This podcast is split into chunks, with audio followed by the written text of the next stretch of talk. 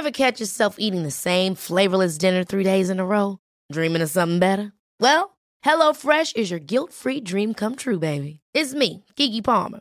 Let's wake up those taste buds with hot, juicy pecan-crusted chicken or garlic butter shrimp scampi. Mm. Hello Fresh. Stop dreaming of all the delicious possibilities and dig in at HelloFresh.com. Let's get this dinner party started.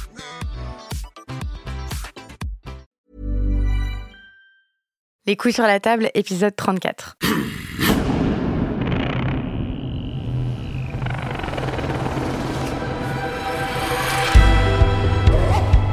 Dans cet épisode, nous discutons de pornographie avec le journaliste Robin D'Angelo.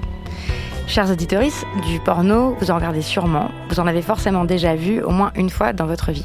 Si vous êtes un homme de moins de 24 ans, il y a même une chance sur deux pour que vous en regardiez au moins une fois par semaine. Ce sont les derniers chiffres que j'ai pu trouver, une enquête euh, IFOP de 2014. Bonjour Robin D'Angelo. Salut Victoire. On va se tutoyer parce que tu es aussi journaliste et qu'on a presque le même âge. Donc Robin D'Angelo, je t'ai invité parce que euh, pendant plusieurs mois, tu as enquêté sur euh, ce qu'on appelle le porno pro-am, donc euh, la contraction de professionnels et d'amateurs, qui a envahi des plateformes comme YouPorn, Xhamster, Xvideo, etc. Tu en as tiré un livre qui a été publié aux éditions de la Goutte d'Or, ça s'appelle Judy, Lola, Sophia et moi. Je peux pas dire que j'ai trouvé sa lecture facile. Euh, c'est très bien écrit, hein. c'est très clair. En fait, ça se lit d'une traite. J'ai vu plein de témoignages de gens qui disaient qu'ils l'avaient lu d'un coup. Euh, c'est juste que sur le fond, les propos sont parfois euh, insoutenables, en tout cas pour moi, par moment. Il y a énormément de choses à dire sur les femmes actrices que tu rencontres, mais je vais volontairement les laisser de côté pendant cette conversation parce que ce que j'aimerais que tu nous racontes, c'est ce que tu as observé chez les hommes que tu as rencontrés dans ce milieu et aussi l'introspection que tu as réalisée. pour recontextualiser, est-ce que tu peux commencer par expliquer la différence entre le porno dit euh, amateur et le porno professionnel et ce porno pro-am, s'il te plaît? Alors, en fait, il n'y a pas vraiment de, différence entre le porno amateur et professionnel. Ou dans le sens, le porno amateur que vous regardez souvent euh, sur des plateformes type euh, Jackie et Michel ou Pornhub qui va, qui va relayer ces vidéos, c'est en fait du porno professionnel. J'entends par professionnel, ben, les, les producteurs sont, un circuit, sont insérés dans un circuit commercial. Généralement, ils font autant de l'amateur que du scénarisé. En fait, en fait ce qu'il faut voir, c'est que l'amateur, c'est un style esthétique, c'est une esthétique visuelle, c'est un genre beaucoup plus qu'une façon de renseigner sur les moyens de production. Donc voilà, un producteur de Jackie et Michel, eh ben, il va faire des scènes pour Jackie et Michel amateurs, du porno reportage comme, comme ils disent, qui repose sur des, des ressorts assez exhibitionnistes, ce genre de choses, le côté à la femme du voisin. Et euh, à l'inverse, il va aussi faire à côté du porno scénarisé, euh, parfois pour le même client, puisque Jackie et Michel a son label euh, de porno scénarisé qui s'appelle Elite, ou même pour Dorsel, ou même pour des boîtes de prod euh, américaines type private. Donc, euh, donc voilà, en fait, l'amateur, c'est vraiment un style et c'est pour ça que dans le milieu, on va parler de pro-am pour le différencier. Alors là, du vrai amateur, qui serait une, sorte d'amateur hors circuit commercial, qui va être bah, juste euh, de se baiser, de se filmer en train de baiser quand on est un couple. voilà, et de, et, de, mettre ça sur, sur, sur YouPorn, puisque c'est aussi possible. Oui, mais toi, par exemple, dans ton enquête, tu te consacres, euh, tu te concentres vraiment sur Jackie et Michel et pas sur des boîtes qui ont été installées depuis plus longtemps comme Dorsel. Alors en réalité, euh, si, parce que euh, j'assiste à, j'assiste en tout à une, quinzaine de tournages. Il y en a deux qui sont pour Dorsel en fait. Il y en a deux, bah, de, il y en a un qui est complètement scénarisé, qui est pour Dorsel. Ou bah, alors voilà, c'est c'est le scénario du du. Alors je suis même sur la jaquette du film, donc c'est assez drôle. Où bah, je fais le rôle du du mari trompé par son collègue de bureau donc voilà, bah, il y a une petite mise en scène, il y a trois minutes obligatoires de, dialogue pour, euh, euh, comme ils disent, de scénariser pour pouvoir poser la situation. Et puis après, euh, les, gens, les gens font leur truc. Donc voilà, il y a du dorsel. Mais encore une fois, pour reparler de l'amateur, ce qui est intéressant, c'est qu'une actrice qui va démarrer en faisant bah, des scènes, Jackie et Michel, va se retrouver tout de suite dans des pornos scénarisés aussi. En fait, elle va pas se cantonner à, son, à, ce rôle-là si elle a envie de continuer, de faire un peu d'argent ou pour, pour toutes les raisons qui l'animent. Voilà, elle va aussi passer dans le scénario. Donc euh, tu viens d'expliquer que tu as, es sur euh, la jaquette d'un des films. Euh, ça, ça. Tu veux que je montre la photo? Non. Il n'y a rien d'explicite sur la photo, c'est une jaquette. Bon, ça c'est une anecdote, c'est un des trucs que tu as fait, mais ça en dit long sur ta manière d'enquêter. C'est-à-dire que toi, tu as fait une enquête en mode gonzo, comme on dit chez les journalistes, c'est-à-dire que tu as participé et tu racontes toute ton enquête à la première personne. C'était difficile d'enquêter sur ce milieu? Ça a été très dur euh, parce que c'est un milieu fermé euh, où on se méfie des journalistes parce que bah, évidemment il y a plein de choses qui posent question donc on n'a pas forcément envie que l'œil extérieur euh, mette le nez dedans. moi ma méthode pour pour enquêter là-dessus bah, ça a été l'immersion donc bah, en fait de, de, traîner avec les gens, de faire copain copain avec eux jusqu'à bah, ce qu'ils puissent ouvrir certaines portes. donc c'est ce que j'ai fait. Ça n'a pas toujours été facile. J'ai beaucoup usé de ma casquette de journaliste dans le sens où c'est vraiment un donnant-donnant permanent avec les gens. Euh, bah, tu leur rends service en fait finalement, euh, un producteur euh, qui débute, qui a envie d'avoir d'avoir un, article sur lui par exemple dans le magazine Playboy sur lequel je pligeais à l'époque. Bah voilà, toi en tant que journaliste, tu peux lui offrir quelque chose, une exposition dans Playboy, ça lui permet à lui de trouver plus de filles et moi, bah, ça me permet de, de mettre un pied sur sur ses tournages. Il y a cette méthode d'enquête euh, que, que, tu as qui te permet d'obtenir énormément d'informations euh, sur ce milieu. Et puis, il y a la façon, euh, les questions que tu te poses. Et ce que j'ai énormément apprécié, c'est que tu n'éludes pas du tout le fait que toi, tu es un homme hétérosexuel et tu consommes du porno. Je trouve que pour qu'on comprenne bien ta démarche, je me dis que le mieux, c'est que les, les auditoristes entendent les premières phrases de ton livre. Donc, est-ce que tu veux bien les lire, s'il te plaît? C'est parti. Je l'appelle le circuit de la branlette. Certains soirs, au fond de mon lit, j'entame une balade pornographique. D'abord Pornhub et sa homepage jaune et noire où je sélectionne les dernières vidéos susceptibles de m'intéresser. Puis Xvideo et son catalogue gargantuesque de films piratés aux quatre coins de la planète. La lumière blanche de l'écran m'éclaire dans la pénombre, une main sous la couette et l'autre sur le pavé tactile.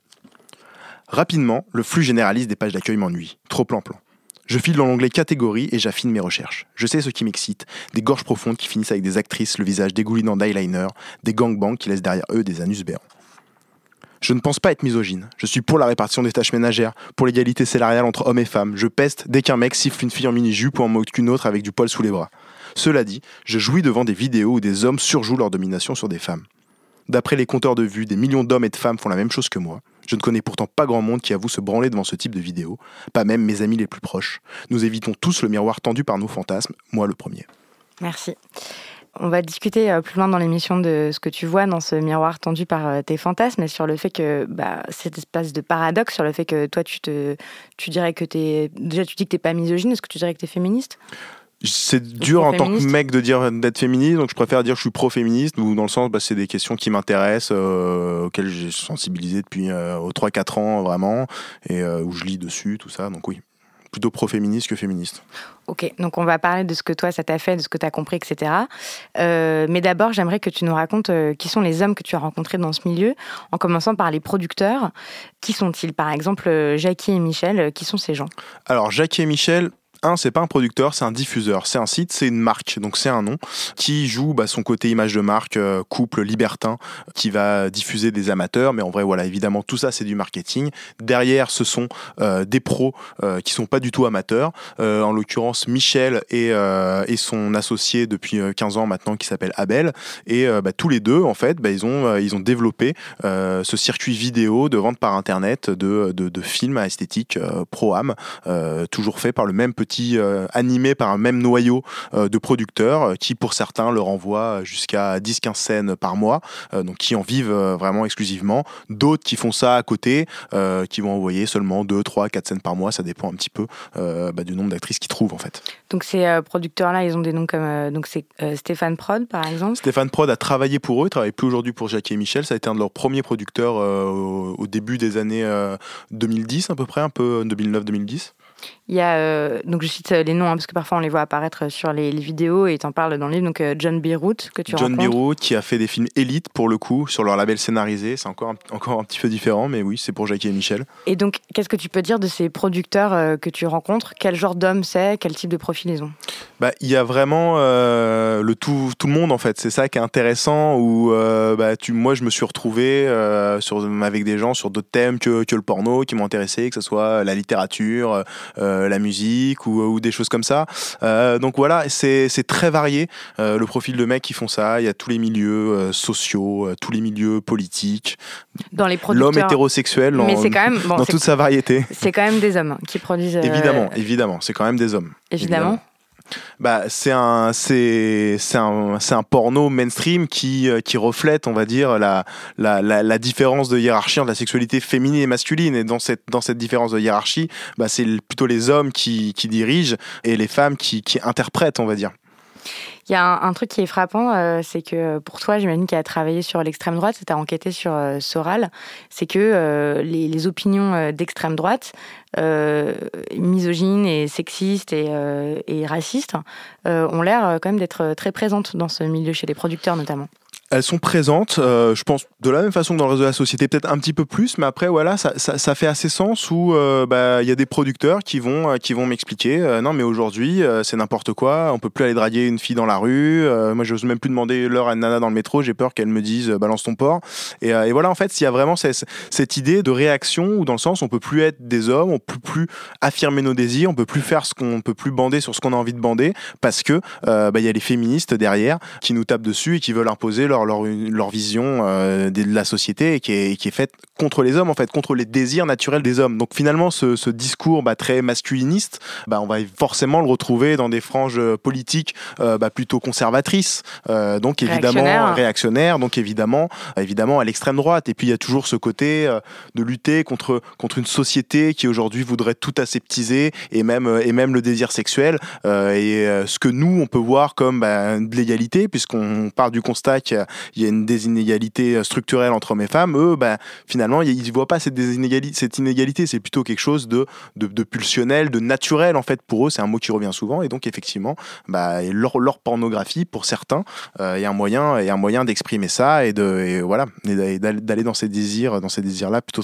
conservateurs, presque. Ce qui m'a surtout marqué, je m'attendais à rencontrer des gens d'extrême droite par rapport à ce que je t'ai dit, euh, mais en réalité, j'ai rencontré aussi beaucoup de gens de gauche. Et c'est surtout ça finalement que je retiens et, ou à me dire bah, cette vision euh, de la sexualité euh, du rapport hétérosexuel euh, entre, voilà bah, finalement il est aussi présent chez des gens qui se revendiquent de gauche et, presque autant que chez des gens qui se revendiquent de droite. C'est ça qui est intéressant. Oliver il est antifa et, il a tatoué partout sur son corps des slogans anarchistes. Il a une étoile il a une étoile rouge sur le crâne tatoué. John Birut que je suis beaucoup lui se revendique libertaire. Il y en a un autre qui s'appelle Kiawato sa photo de profil c'est la France insoumise Enfin voilà, j'ai été étonné en fait de la variété des profils et, euh, de la présence de beaucoup de gens qui, qui s'affichent comme de gauche. Sauf que ça change rien euh, dans leur rapport à la sexualité, qui est toujours une sexualité qui est quand même ultra violente euh, pour les femmes. Exactement. Un mec comme Oliver est antifa, mais ça l'empêche pas, par exemple, de faire. De, il se revendique tout le temps anti anti-raciste, anti-sexisme et, et, anti et anti homophobie, mais il va faire des films qui reposent sur des scénarios, des films inter interracial, par exemple. Euh, c'est une scène à laquelle j'assiste avec lui, où il fait une scène, bah, c'est de l'interracial. Donc il demande à ses acteurs noirs euh, de dire salope à black, euh, de se comporter comme il dit, comme des racailles. voilà, donc on voit comment. Bah, y a Alors même, que l'acteur dit, il n'arrive pas à le dire en fait. Même il est mal à l'aise avec ça. Et, Exactement. et lui, il lui dit, bah écoute. Écoute mon coco, t'as pas de chance, t'es noir, tu vas avoir des rôles de racaille, donc habitue-toi à dire salope à black. Et, et voilà, et mm, bah, ouais, même si t'es es antifa, bah, c'est un script sexuel euh, un qui marche, lui dit qu'il le fait pour l'argent, et puis euh, ouais, qui, excite plein, plein de gens, quelles que soient leurs opinions politiques. Du côté des, acteurs qui jouent dans les films, donc euh, tu en rencontres euh, plusieurs euh, pendant, ton enquête. Est-ce que tu peux nous parler par exemple de David? David, ouais, c'est un acteur qui en fait est plus fan qu'autre chose au début quand il démarre. Et moi, je le rencontre sur une des prods les plus low cost de France. et lui est là, il vient pour, comme il dit, pour se vider les couilles. il mate du porno depuis, depuis toujours. et, et il est là sur ce tournage. Et puis euh, moi aussi je suis là, c'est ma porte d'entrée que je trouve, c'est le plus le plus bas possible. Et on est un peu tous les deux dans la même situation où moi bah, je veux gravir les échelons pour raconter cet univers. Et lui veut gravir les échelons pour être acteur. Et au final on devient copains.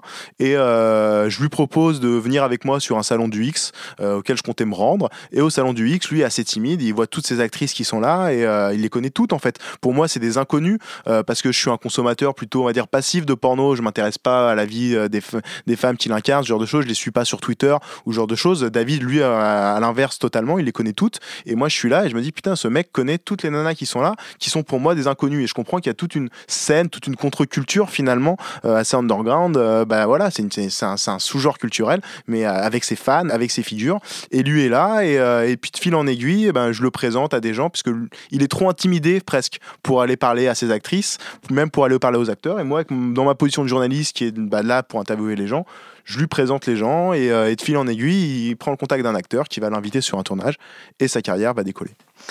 Bon, lui, il te dit, et d'ailleurs tu l'écris dans ton livre, il te dit, ah bah moi je suis là pour me vider les couilles, donc c'est une expression euh, qui revient assez souvent. Qui revient, ouais, quasiment dans la bouche de, de tous les acteurs et de tous les producteurs, ouais. Quel rapport tu dirais qu'ils ont avec leur sexualité ou avec euh, les femmes?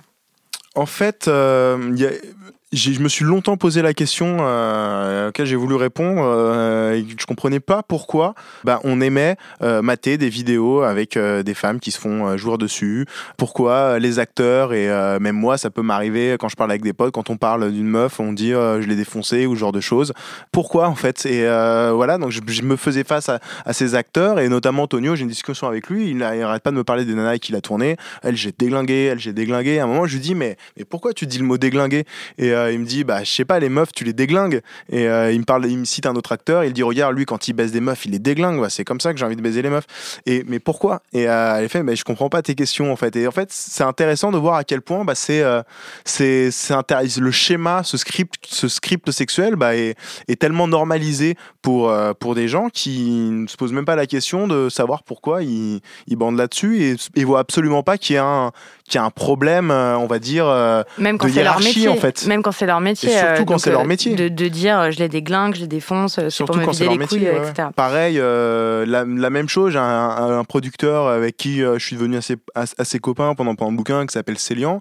Et lui, bah, il montre ses vidéos qui sont où il y a beaucoup d'humiliation des actrices.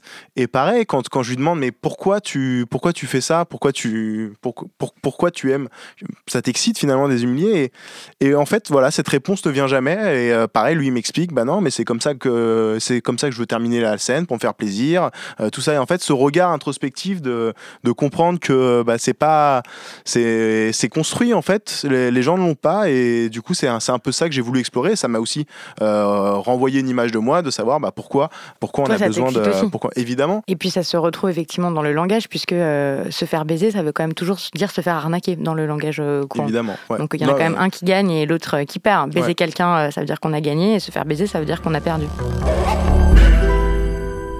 Ce rapport-là que tu décris, c'est cette différence euh, entre hommes et femmes, ça se retrouve dans le traitement euh, différent qu'ont les acteurs et les actrices, la façon dont les producteurs le traitent. Par exemple, Oliver, dont tu as parlé, le, producteur euh, qui se dit antifasciste, euh, te dit euh, la première chose que tu dois savoir dans le porno, c'est que pour les mecs, c'est impossible de débuter.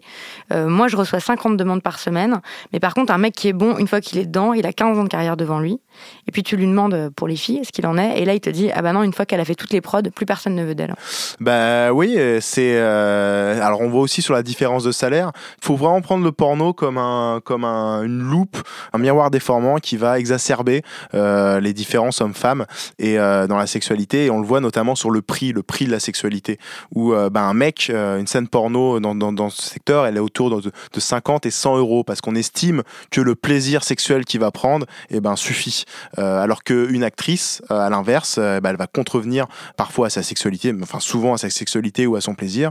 et puis il y a aussi le stigmate social, enfin il y a plein de raisons ben, qui fait qu'on va la payer plus cher, mais voilà, mais ce, qui est sous-tendu, c'est le plaisir qui va être moins prioritaire. Et d'ailleurs, on le remarque quand on demande aux actrices pourquoi euh, vous vous lancez dans le porno. Alors je sais pas euh, si c'est par fierté ou quoi que ce soit, mais il n'y en a aucune qui va dire euh, parce que j'aime, parce que c'est un, c'est un plaisir sexuel elles, me, elles, peuvent me le dire, mais jamais dans la raison euh, euh pourquoi tu t'es lancé.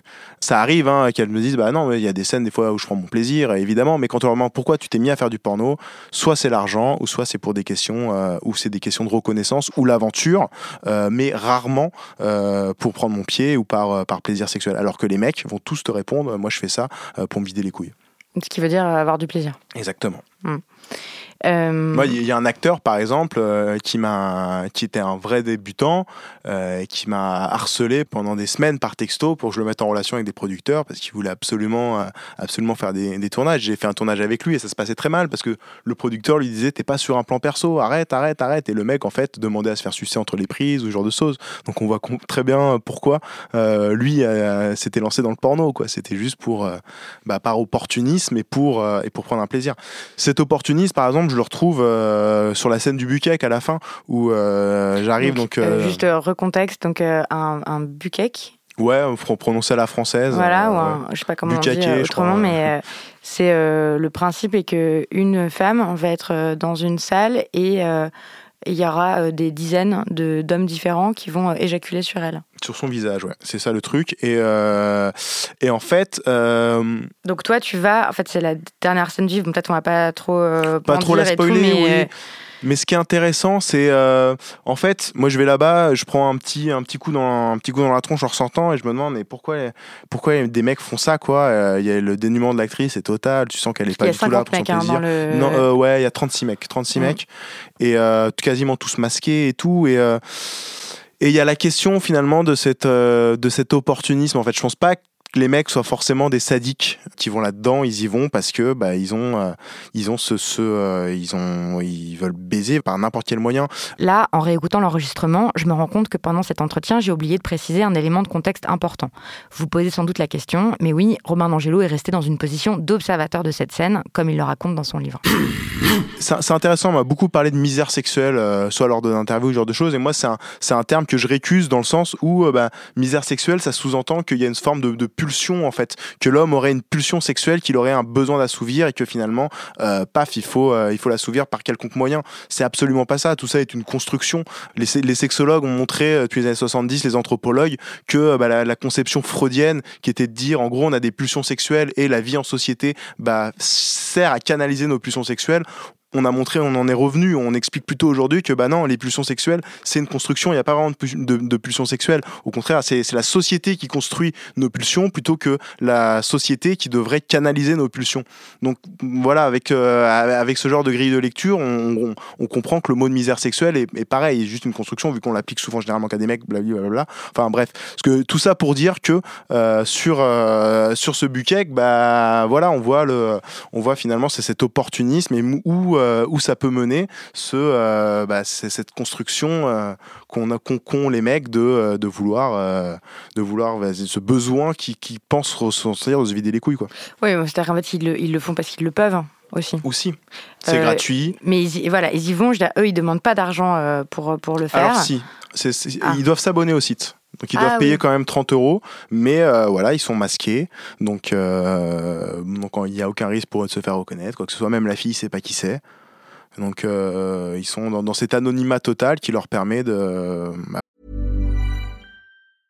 I'm Sandra, and I'm just the professional your small business was looking for, but you didn't hire me because you didn't use LinkedIn Jobs. LinkedIn has professionals you can't find anywhere else, including those who aren't actively looking for a new job but might be open to the perfect role, like me.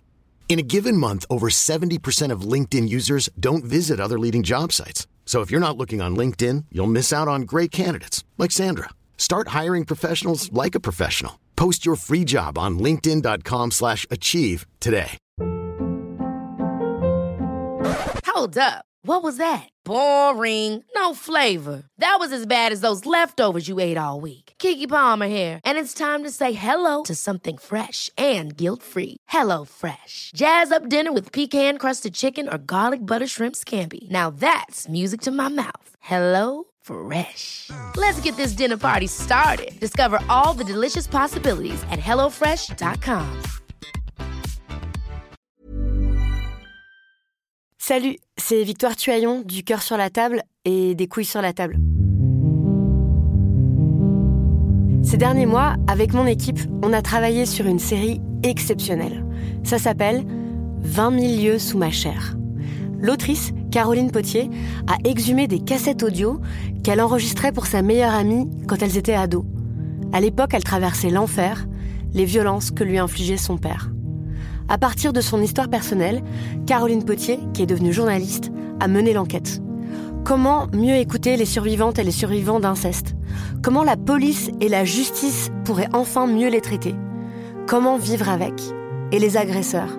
Qu'est-ce qu'on en fait des agresseurs? Ce documentaire est beau, est intelligent, et bouleversant, et je pèse mes mots, il est d'utilité publique. Car en France, vous le savez sans doute, une personne sur dix est victime d'inceste. Ça veut dire que nous sommes tous concernés dans notre métier ou dans nos relations personnelles. Dans cette série, vous apprendrez donc ce que nous pourrions tous et toutes faire si on veut un jour enfin éradiquer l'inceste. Alors pour continuer à sortir de l'océan du déni, écoutez 20 milieux sous ma chair dans le podcast Le cœur sur la table.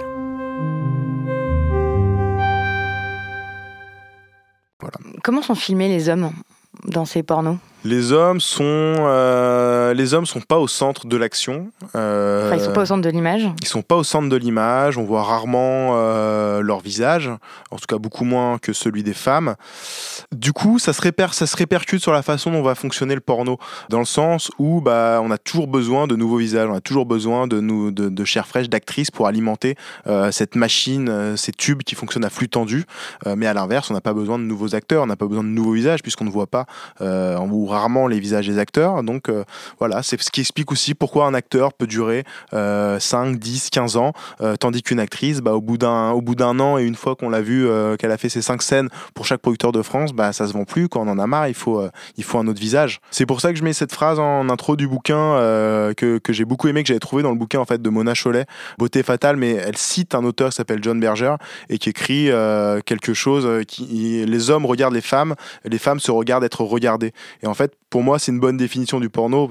Si une femme regarde un porno, elle regarde des hommes. Elle, elle, voit des hommes regarder une femme et à l'inverse, un homme regarde juste une femme.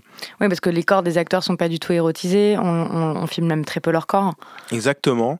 Euh, c'est intéressant. Il y a une, euh, une étude. Alors, ça vaut ce que ça vaut les études sur euh, les tags qui regardent quoi, mais euh, montrait que 30% du, du, porno gay était consommé par des femmes.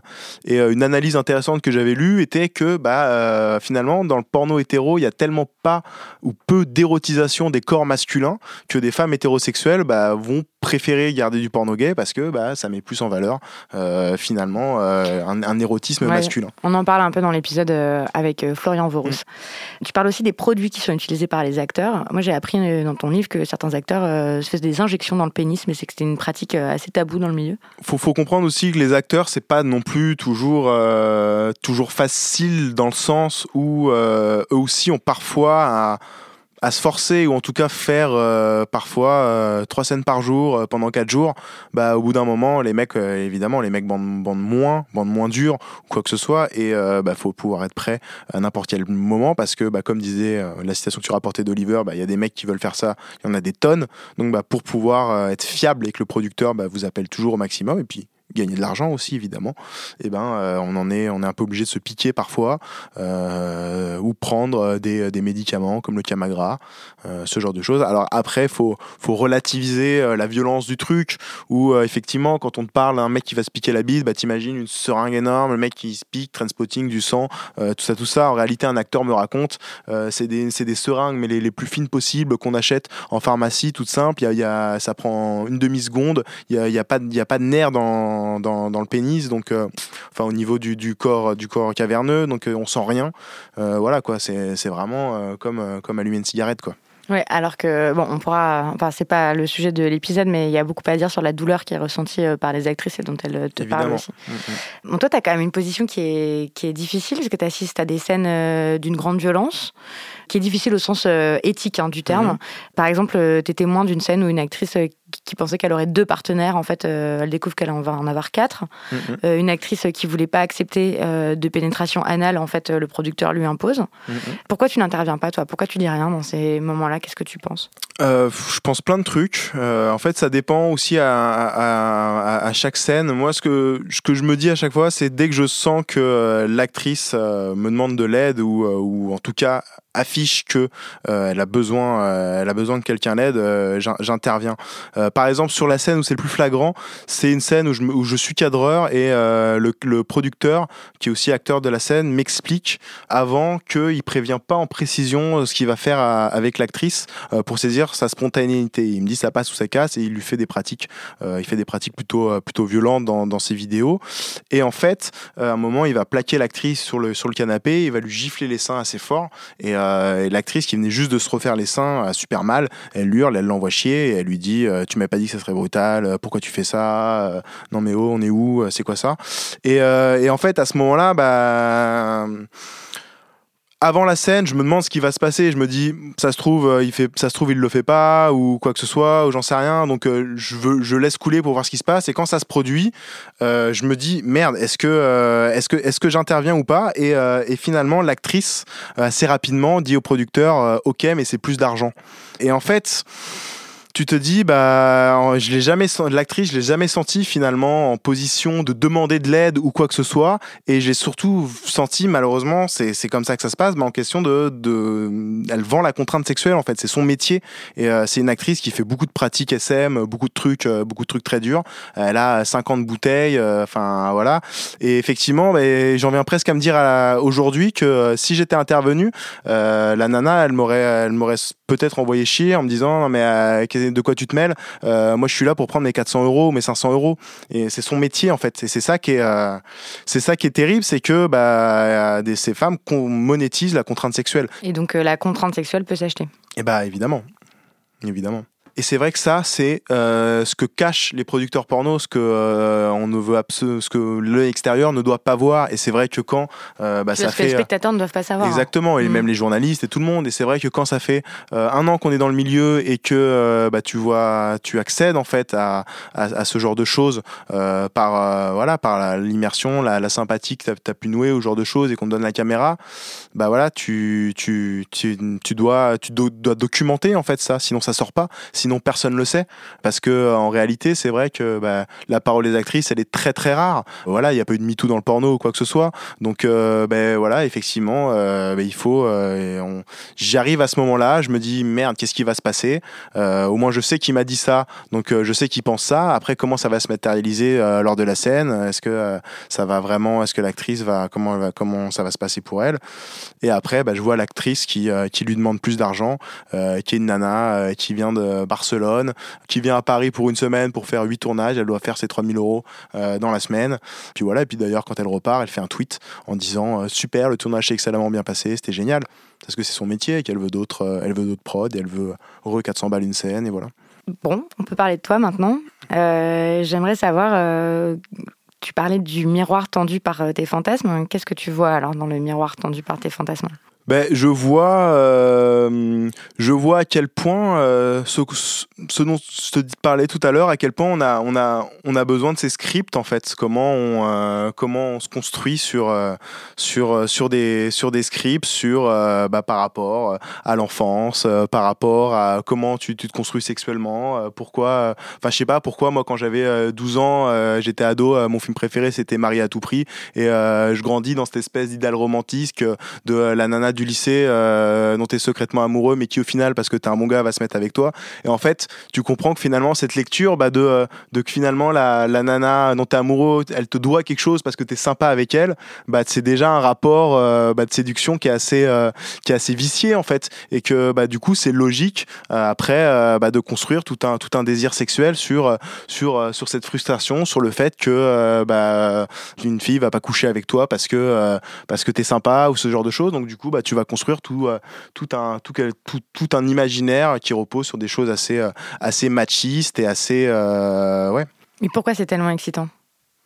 Des scénarios machistes et misogynes et très violents et humiliants pour les femmes. Bah, c'est pourquoi c'est excitant? Parce que je pense que c'est c'est vachement lié à, un sentiment de frustration en fait, Euh, presque de euh, comme comme je te disais, bah en tant que mec, on on, grandit dans euh, dans cette où on, voilà, on se construit en tant que on a on a besoin de bah, de, baiser.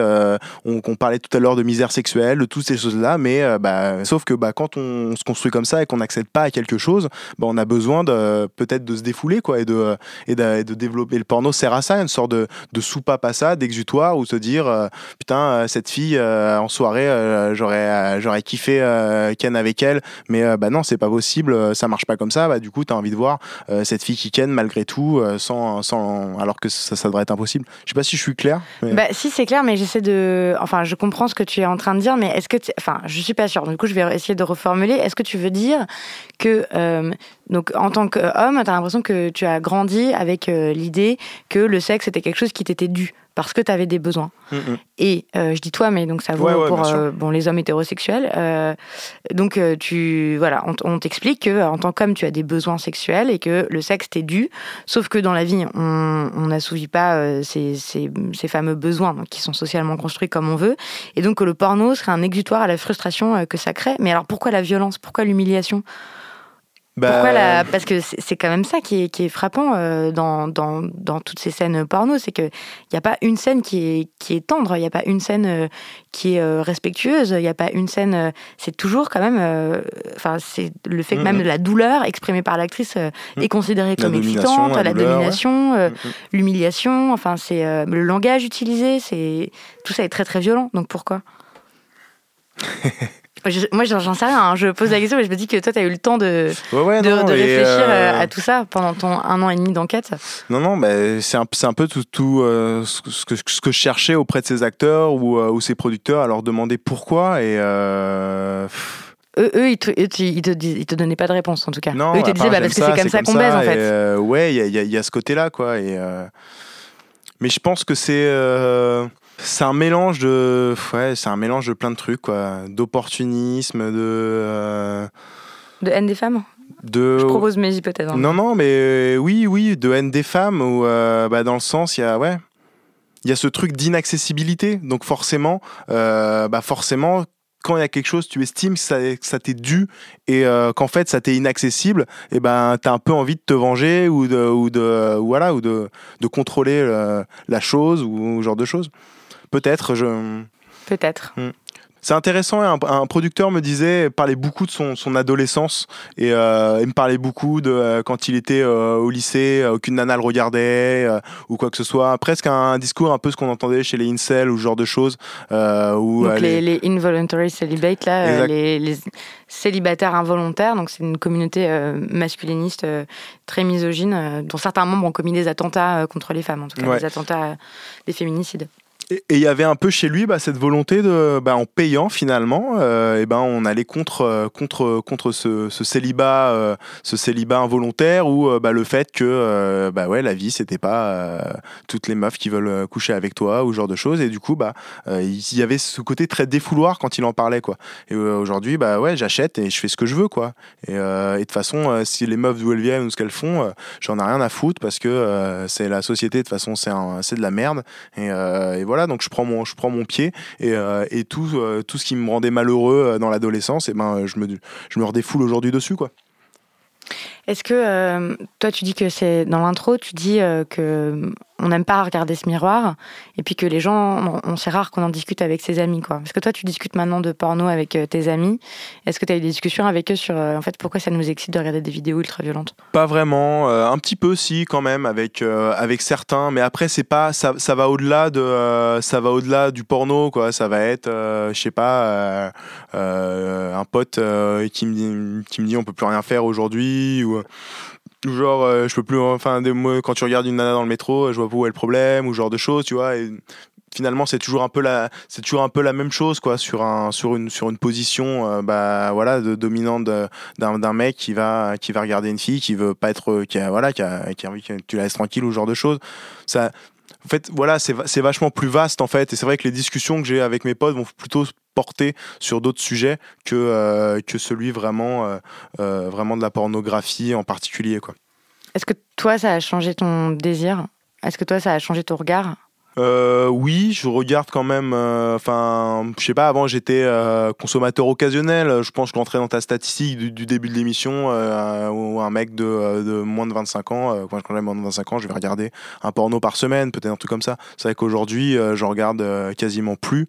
mais voilà, c'est peut-être en. Je pense pas que ça soit que lié à mon expérience. C'est peut-être aussi l'âge, genre de choses, le fait d'être en couple. Il y a plein de choses qui, il y a plein de choses qui qui joue. Après, non, sur mon, sur mon désir, bah, c'est vrai que non, ça n'a pas trop ça n'a pas vraiment changé quoi que, ce soit. Bon alors, qu'en est-il de ce paradoxe que tu énonces, euh, qui est euh, je suis euh, pas misogyne, je suis pour l'égalité entre les hommes et les femmes, et pourtant, ce qui m'excite, c'est de voir euh, des scènes d'humiliation et de violence euh, sexuelle sur les femmes. Mais je regarde plus, quasiment plus de porno, donc déjà j'essaie de, de, sortir de, de sortir de ça. Pendant l'enquête, des fois j'en regardais tout, enfin voilà, j'en regardais, j'en regardais forcément beaucoup.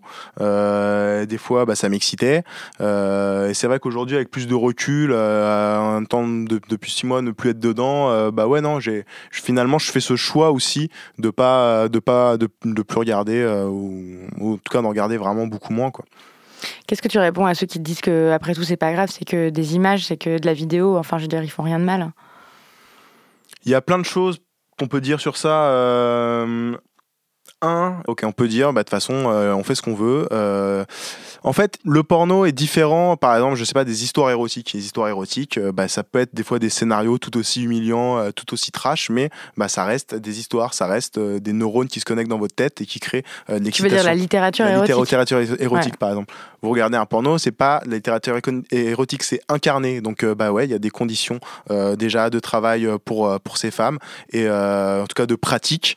Et effectivement, bah, généralement, quand tu fais un buquet avec 36 mecs autour de toi, pour prendre un cas extrême, bah, c'est pas, euh, c'est des conditions généralement avec des histoires derrière très très sordides, très très dures. Et euh, voilà, donc ça concerne des gens un sur la production. Et après ça c'est pardon c'est ce que dit Virginie Despentes quand elle dit euh, le porno ça se fabrique avec de la chair d'actrice hein. exactement exactement. On pourrait dire bah, le cinéma aussi ça se fabrique avec de la chair d'acteur. Absolument pas parce que euh, je sais pas quand vous regardez Piège de cristal avec Bruce Willis et euh, qu'il y a une explosion de verre et qu'il prend des il se fait la tête partout et qu'il a le visage en sang c'est pas son sang. C'est du voilà c'est des effets spéciaux. Une actrice bah, sur le, le, buquet où je vais bah ouais les non les 36 mecs qui sont là c'est leur vrai sperme qu'elle prend qu'elle prend sur son visage. et euh, donc ça n'a rien à voir avec euh, avec euh, avec le cinéma ou une position d'acteur. après, au-delà de juste des conditions de travail, l'autre question c'est plus aussi de celle bah qu'est-ce que veulent dire nos fantasmes de, notre société et est-ce qu'on peut contrôler contrôler ces fantasmes? Après, on peut toujours faire le choix de regarder tel film ou pas, d'aller sur tel type de site ou pas. ça, au moins, on en a la possibilité. Tu veux dire donc qu'il y aurait des choix plus éthiques que d'autres pour ça je peux préfère pas me prononcer là-dessus. Je connais pas assez le, porno féministe pour savoir comment ça marche. Euh, euh, toutes ces alternatives, je sais pas, je sais pas trop comment ça marche. Et tu me demandais vraiment ce que je retiens, et c'est vraiment de ce que je retiens vraiment au final, c'est la, la, puissance de ce, script sur euh, la domination et tout. Et des fois, je me dis, mais en fait, merde, sur quoi, sur quoi banderaient les mecs s'ils avaient pas cette domination euh, qui, euh, enfin, en tout cas, voilà, c'est ce qu'on voit dans le porno, quoi, pour, pour être excité en fait. Et que, bah oui, il y, a cette idée de dire finalement, c'est plus la, la, la, domination qui excite ou le pouvoir et. que le plaisir. Ouais, d'une certaine façon. Ou, euh, ouais. Mais euh, c'est vrai que bah, tu te dis. Ou, en tout cas, que le, ouais, le, qu'est-ce que le, que le plaisir naît, naît de ça, quoi. Et, euh, et c'est vrai que ça pose, ça pose des questions là-dessus, quoi. Ok. Pour terminer, est-ce qu'il y a une œuvre artistique que tu souhaites recommander aux auditoristes euh, un bouquin que j'aime bien, euh, que j'ai lu à 3-4 ans, qui est un de mes gros coups de cœur de ces euh, dix dernières années, qui s'appelle Le dernier stade de la soif de Frédéric Exley. Et c'est l'histoire, ça, rentre dans le sujet des masculinités. Le titre anglais, c'est A Fan's Note, donc le testament d'un fan. Et le mec parle beaucoup de son rapport au sport, au foot américain, pourquoi il aime aller dans le même pub pourri, voir du foot américain, un peu, un, peu à Et c'est un truc, bah voilà, le sport, et enfin, en tout cas, le, le côté fan, le côté ultra euh, d'un sport, ça reste malgré tout quelque chose de très masculin et il explore pas mal cette, euh, cette idée-là euh, dans son livre et, et, puis il la rattache à plein d'autres choses liées bah, à sa vie sentimentale, à son, à son non-désir d'enfant, à plein d'autres choses. c'est vraiment un, ouais, un livre qui explore, qui explore le thème de la masculinité sous plein de plein d'angles différents, plein de thèmes différents. Super, merci Robin Angelo. Merci Victoire.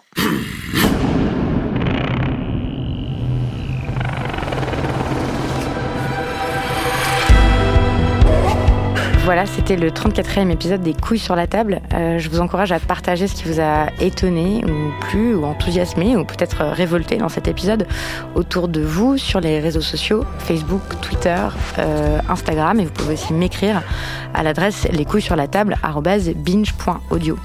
Le livre Judy, Lola, Sophia et moi est une enquête publiée aux éditions de la Goutte d'Or. Les couilles sur la table est un podcast produit par Binge Audio, à la prise de son et à la réalisation Quentin Bresson. Camille Regache est occupé de l'édition et David Garzon, c'est le chef de la rédaction. Merci beaucoup et à bientôt. Binge.